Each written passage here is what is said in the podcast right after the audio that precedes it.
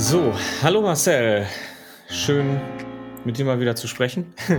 Hi Wojtek. Und äh, ein ganz, genau, ein ganz herzliches Hallo und Willkommen hier bei der Kickoff-Folge vom Let's Lead Podcast für dich, für andere. Und in diesem Podcast wollen wir das tun, was der Name des, der Episode ja auch sagt, nämlich äh, wir wollen einen Kickoff machen und so ein bisschen ähm, erzählen, was ist überhaupt Let's Lead und äh, was erwartet die Hörer dieses Podcasts in den kommenden Monaten und Jahren. Ja, Marcel, lass uns vielleicht anfangen mit der Frage, was ist denn eigentlich Let's Lead? Hast du da was ja. zu sagen? Ja, also ich würde gerne einen Satz noch davor packen, nämlich einmal, dass wir sehr klar und ehrlich sind, für wen ist dieser Podcast? Und dieser Podcast ist in meinem Verständnis im Kern und allermeist für Führungskräfte, die selber Führungskräfte führen. Also für Führungskräfte, die Verantwortung für andere Führungskräfte haben. Der wird genauso relevant sein für Führungskräfte, aber vielleicht auch für Berater oder Trainer. Aber gemacht, also für mich ist dieser, meine Hauptzielgruppe für diesen Podcast sind Führungskräfte, die Führungskräfte führen. Und warum? Weil dieser Podcast eben ein Firmenpodcast ist von Let's Lead und damit auch immer eine vertriebliche Komponente hat. Nur glauben wir eben daran, dass wenn wir sagen, was wir tun, dass das einen echten Nutzen auch in diesen Podcast bringt und das dann der schöne Nebeneffekt ist, dass ihr vielleicht sogar mit uns was zusammen machen wollt. Also seien wir da ganz ehrlich. Ne? Also das ist ein vertrieblich orientierter Podcast. Was macht Let's Lead? Let's Lead bildet Entwicklungsprogramme für Menschen und Organisationen an.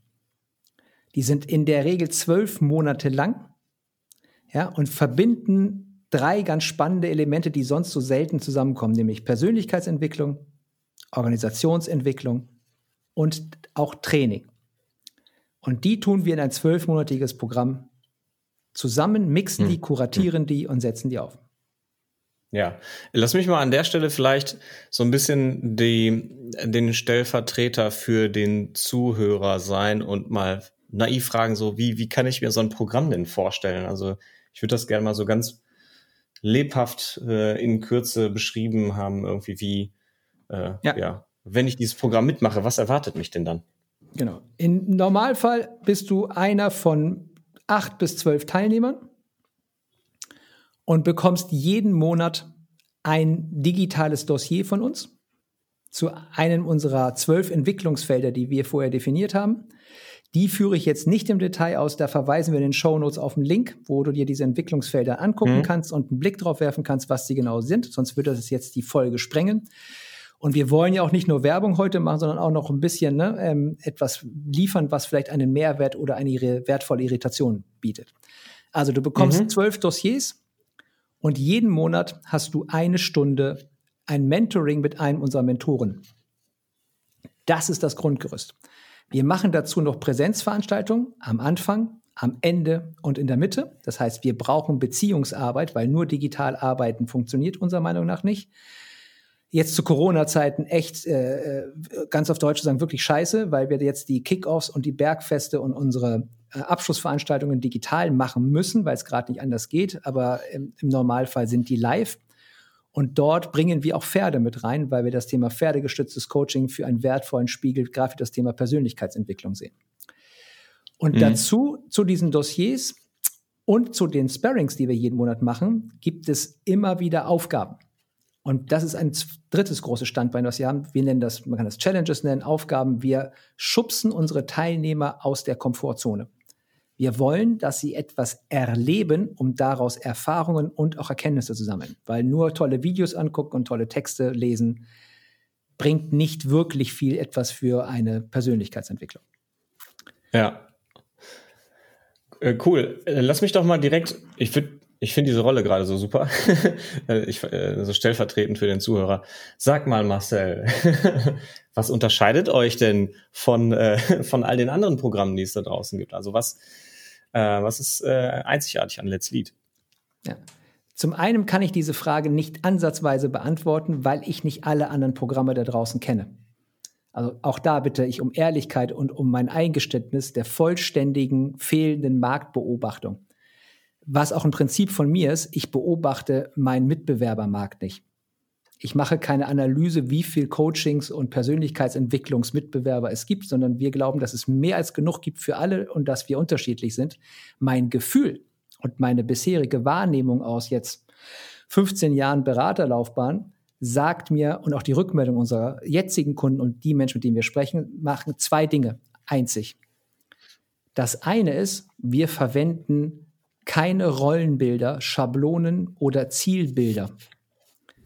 Das ist der zentralste aller Punkte. Wir sagen, aus Führungskräften werden Führungspersönlichkeiten. Oder wir sagen Führungspersönlichkeiten statt Kulturklone. Darüber würde ich nämlich heute auch gerne mit dir noch ein bisschen intensiver sprechen, was das genau heißt. Mhm. Im Kern bedeutet das, wir sagen niemanden, wie er zu sein hat. Ich kann, euch, ich kann euch ein Zitat geben von einem Teilnehmer, der sagte, Mensch, äh, durch Let's Lied habe ich mich verändert und ich habe hab mich ordentlich irritiert. Aber der hatte gesagt, der heißt Achim, ne, der sagte, der Achim ist immer noch der Achim. Und dieser Satz, der ist die Essenz. Ja, wir wollen nicht an den Menschen rumschrauben. Wenn sich jemand mhm. verändern will, dann soll er es gerne tun. Unsere Aufgabe ist es, ihn zu schubsen, ihm Reflexion zu geben, ihm wertvolle, neue, unterschiedliche, auch teils widersprüchliche Perspektiven und Wissensimpulse zu geben, so dass er in die Verantwortung kommt, sich eine eigene Meinung zu bilden. Das ist der mhm. Hauptunterscheidungspunkt, den wir machen. Ja, und äh, was du gerade sagtest, dass äh, da kommt ja auch ein ganz wichtiger, einer von den vielen äh, Widersprüchen äh, so ein bisschen zum Vorschein, nämlich, ne, also auf der einen Seite schubsen wir die Teilnehmer, auf der anderen Seite ist uns natürlich schon bewusst, Persönlichkeitsentwicklung passiert nicht aufgrund von Druck von außen, sondern immer nur auf Basis von Freiwilligkeit. Die Menschen können sich nur dann weiterentwickeln, wenn sie das freiwillig tun. Also ne, jeder Mensch, der dazu gezwungen wird, der wird sich dem versperren. Es gibt ja diesen tollen, ich mag diesen Satz, äh, äh, Menschen haben nichts gegen Wandel, Menschen haben etwas dagegen, gewandelt zu werden. Ne? Und, ja. und da sind wir natürlich in einem schönen Widerspruch, einer von vielen. Äh, und das ist auch eine, einer der Punkte, der mir an Let's Lead so, so gut gefällt, nämlich die Arbeit mit diesen Widersprüchen. Mhm. Ich kann eine Geschichte erzählen dazu, zu diesem Thema Freiwilligkeit, weil da bin ich am Anfang voll in meine eigene Falle getappt. Ne? Also Freiwilligkeit ist Voraussetzung für Wachstum und Lernen, wie du sagtest. Ich, ne, das ist, glaube ich, psychologisch so, aber glaube ich auch aus meiner Moral heraus so. Also ich will das selbst gar nicht anders sehen. Deswegen glaube ich an verordnete Entwicklung, glaube ich nicht. Und gleichzeitig sind unsere Kunden teils große Bereichsleiter, die das Programm kaufen und dann ihren Führungskräften sagen, ne, guck mal, ich habe das tolle Let's Lead Programm gekauft. Und sind jetzt die Teamleiter von dieser Führungskraft freiwillig drin? Nö, also systemtheoretisch gesehen nicht, weil Nein sagen, wenn der Chef kommt mit einem tollen einjährigen Führungsprogramm, machst du nicht. Ne? Ähm, dann haben hm. wir lang überlegt und ich hatte auch eine Reflexion mit ein paar anderen Leuten dazu. Auch wir beide haben da lang drüber gesprochen, Wojtek. Und dann ist das einzige Mittel, was uns bleibt, ist Enttabuisierung. Das ist übrigens ein Mittel, was wir sehr häufig verwenden, den Elefanten im Raum ansprechen und dieses, diese Widerspruch ganz, ganz offen thematisieren. Also das ist das Erste, was wir tun. Wir haben, wir sagen unseren Führungskräften, unseren Teilnehmern, ihr seid nicht freiwillig hier. Dann gibt es erstmal Irritation, Staunen und Gucken und dann besprechen wir das und sagen, wir wollen gerne, dass innerhalb im besten Fall der ersten zwei Monate ihr freiwillig kommen würdet. Wir tun alles dafür, dass wir so gut sind, dass ihr sagt, hier möchte ich auch gern freiwillig teilnehmen. Und das machen wir teils durch eine Umfrage. Eine der ganz wenigen Fälle, wo wir eine anonyme Umfrage machen, nämlich wo wir ne, so eine Art äh, Score abfragen. Würdest du noch mal, noch mal teilnehmen könntest, würdest du dieses Programm buchen? Ja, und stellen diese hm. Frage auf, ob das geht, ja, und enttabuisieren das und haben so eine Art, wie so eine Art Probezeit. Ne? Du machst zwei Monate mit, weil da gilt für mich die Analogie, ich würde gerne dass der Geschmack beim Essen kommt. Ich möchte gerne davon überzeugen, dass unser Programm so gut ist, dass die am Ende sagen, nach zwei Monaten, ja, ich bleibe gern hier. Ja, und das ist nie aufzulösen, da hast du völlig recht, weil es ein echter Widerspruch, aber wir hoffen, dass wir mhm. durch die Enttabuisierung und das sehr offene Ansprechen ein bisschen Spannung rausnehmen und die Teilnehmer auch hier einladen, immer mehr zu sagen, was sie wollen und was sie nicht wollen. Mhm. Also das ist so unser, unsere Herangehensweise, wie wir versuchen, nicht an den Menschen zu schrauben, sondern an den Rahmenbedingungen in erster Linie zu schrauben, damit mhm. die Menschen irgendwann freiwillig sagen, ich finde das hier richtig gut, was hier passiert und ich habe total Lust, mich darauf einzulassen. Ja. Äh, für mich ein ganz wichtiger wichtiger Punkt in, in, in der Art, wie wir bei Let's Lead denken. Ne? Also in erster Linie ja. über Rahmenbedingungen halt nachdenken. Cool. Ähm, sollen wir ein bisschen Mehrwert für den äh, Zuhörer gerade noch äh, liefern? Wenn, also jetzt haben wir ganz viel über uns können. gesprochen, ja. über Lenz Lied. So, ne? Also jetzt, ich, ich fände es ganz schön, jetzt mal so ein bisschen was, vielleicht über was zu sprechen, wo der Zuhörer auch ähm, was mitnehmen kann für sich und sagt, boah, cool, das hat mir jetzt was gebracht. Ja. Ich habe ja in unserem Vorgespräch äh, angeboten oder eingeladen, dass wir unseren Spruch Führungspersönlichkeiten statt Kulturklone ähm, mal auseinandernehmen, so ein bisschen. Und ähm, was meine, also ich damit und du ergänzt, ne? Und äh, mhm. auch das ist Prinzip bei Let's Lead, ne? Wir sind keine, selbst keine geklonten Mentoren, sondern jeder von uns hat seinen eigenen Schwerpunkt, seinen eigenen Stil und unsere Teilnehmer schätzen es auch sehr, dass wir sehr unterschiedliche, teils sehr unterschiedliche Perspektiven auf die Dinge haben. Als ich das Programm entwickelt habe, haben mir ein paar Leute gesagt, Marcel, das wird nicht funktionieren, weil alle Unternehmen werden wollen, dass du das Programm auf das Leitbild des jeweiligen Unternehmens anpasst. Also, dass du die Ziele des Programms mit den Leitbildern ausrichtest und dein Programm quasi jedes Mal customized, ja, es quasi auf die Wunschleitbilder ausrichtest. Und dem habe ich mich verweigert. Und wir tun das auch als Les Lied immer noch, verweigern uns quasi dem, nicht weil wir störrisch sind, sondern weil wir glauben, dass eine Ausrichtung auf ein Leitbild nicht zur Wertschöpfung beiträgt. Also wir sind gar nicht heiß darauf, Happy People zu machen, sondern das trägt nicht zur Wertschöpfung bei.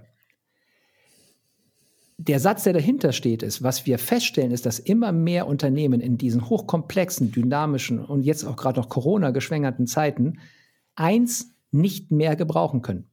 Dienst nach Vorschrift. Und für uns gibt es auch die Analogie Dienst nach Leitbild. Ja, mhm. Also wir wollen nicht, dass die Menschen das tun, was das Unternehmen von denen will, weil keiner hat einen Plan, wie die Zukunft erfolgreich gestaltet werden kann. Und deswegen mhm. braucht es Ideen, die jetzt würde ich es flapsig sagen, out of the box kommen.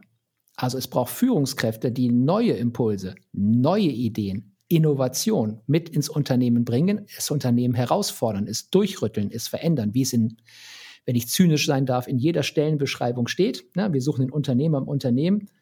Nur dass, wenn er sich so mhm. verhält, er meistens sofort Ärger kriegt. Ne? Und wir glauben, dass eine, ich formuliere es sehr spitz, eine Abrichtung, ne? ein Ausrichten der Menschen auf ein Leitbild, einmal aus unserer moralischen Perspektive mhm. übergriffig ist.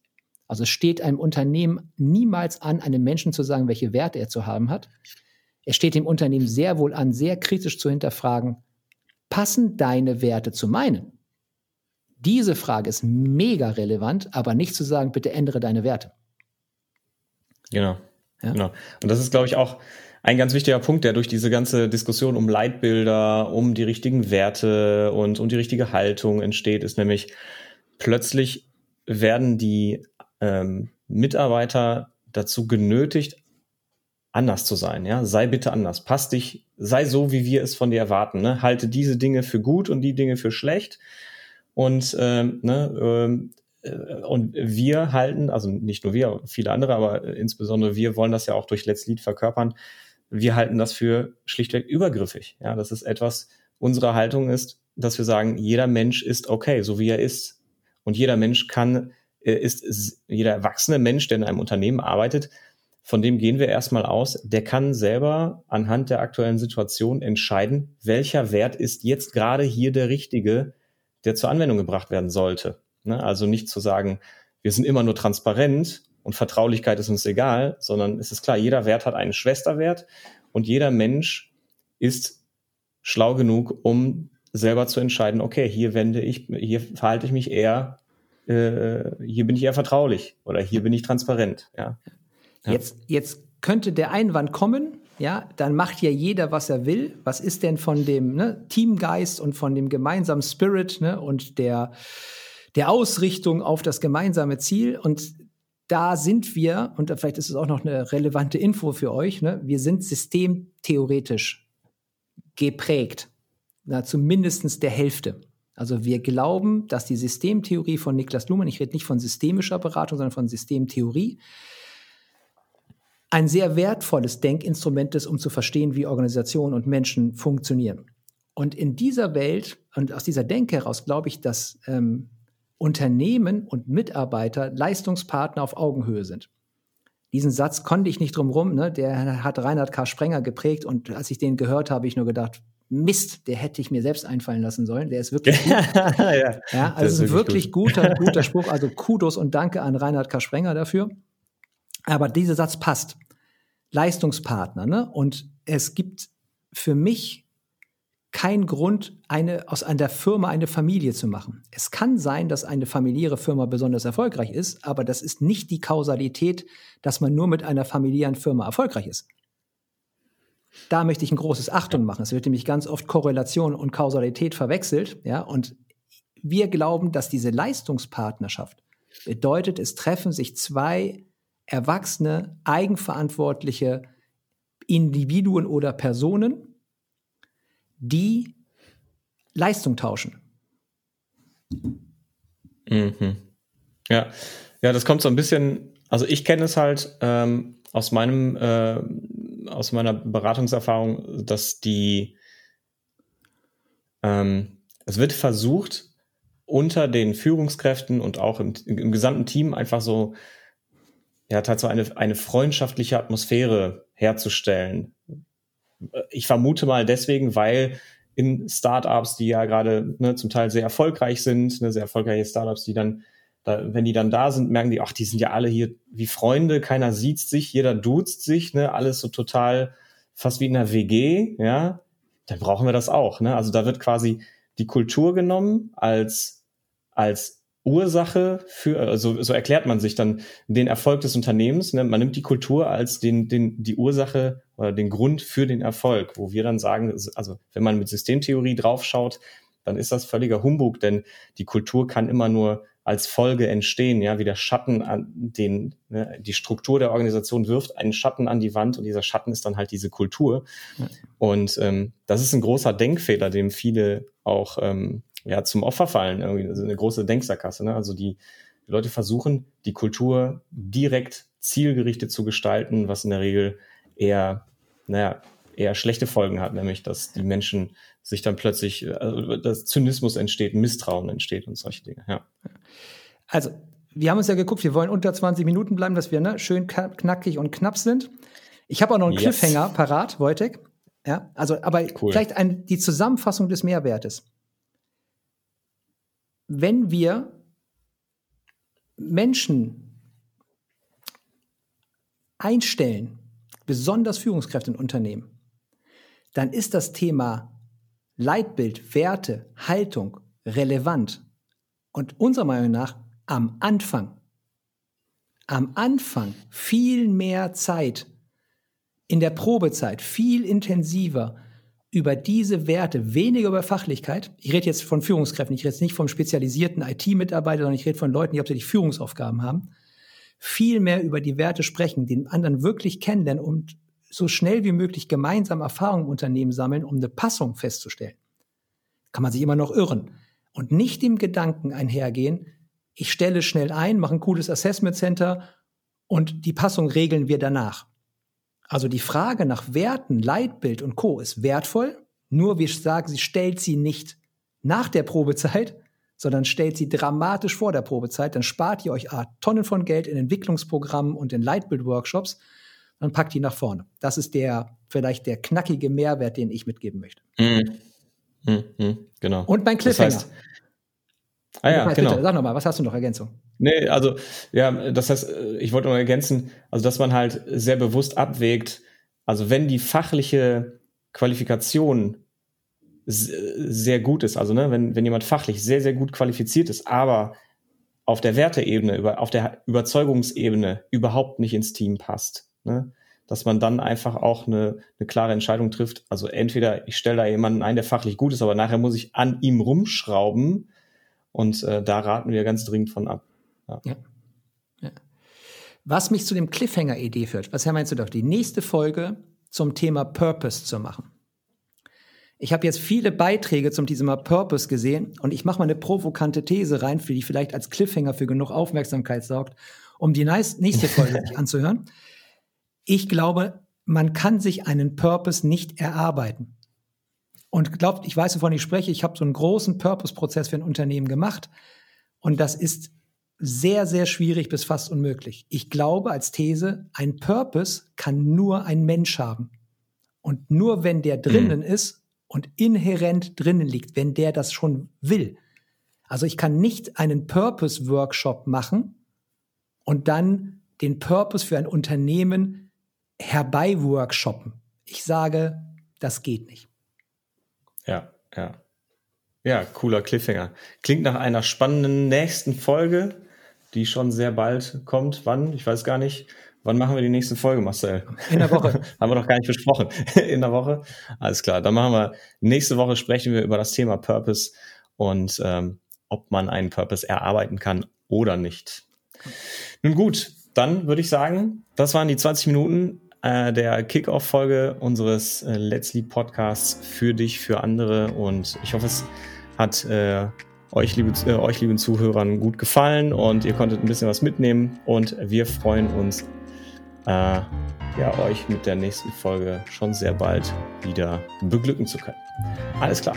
Dann, Danke. Marcel, bis ja, später. Bis später. Ciao. Ciao.